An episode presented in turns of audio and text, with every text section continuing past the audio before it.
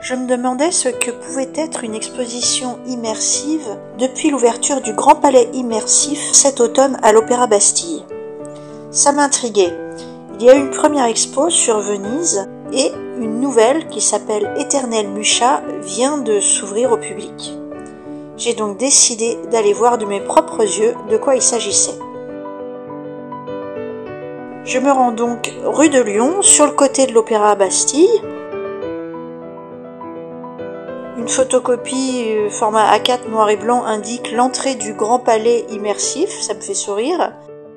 Et là, on entre dans un espace qui n'a jamais été ouvert au public auparavant. C'est une salle modulable de l'Opéra Bastille, tout en béton et en bois. D'emblée, l'expérience immersive commence. Dans une salle gigantesque, plongée dans le noir, les images défilent sur un écran géant, les gens sont installés au sol.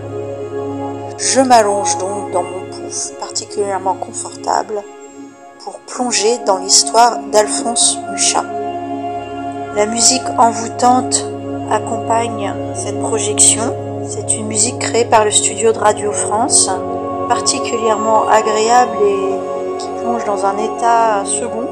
C'est une expérience incroyable, je me laisse porter, c'est captivant. J'ai même du mal à m'extraire de cette salle pour aller continuer la visite au premier étage qui est tout aussi passionnante. Il y a par exemple un espace qui s'appelle l'atelier où on vit une expérience cette fois-ci olfactive pour découvrir les odeurs de l'atelier du célèbre peintre. Alphonse Mucha est né en Moravie en 1860. Il a suivi une formation artistique académique avant d'arriver à Paris en 1884. Là, il suit les cours de l'Académie Julian.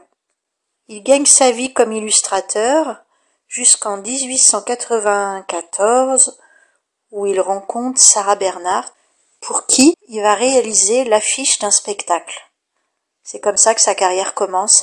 Puis, pour l'exposition universelle de Paris, toujours en 1900, il décore le pavillon de la Bosnie-Herzégovine.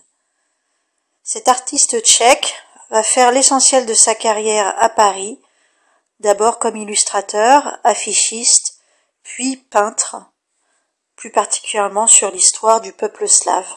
Je recommande cette expérience, c'est original, c'est la première fois que j'en apprends autant sur l'histoire d'un peintre, sur les œuvres d'un peintre, finalement en étant aussi passif. C'est vraiment une nouvelle façon d'appréhender la vie d'un artiste. Je recommande même d'emmener les enfants. Je pense que c'est une expérience qui peut être très enrichissante.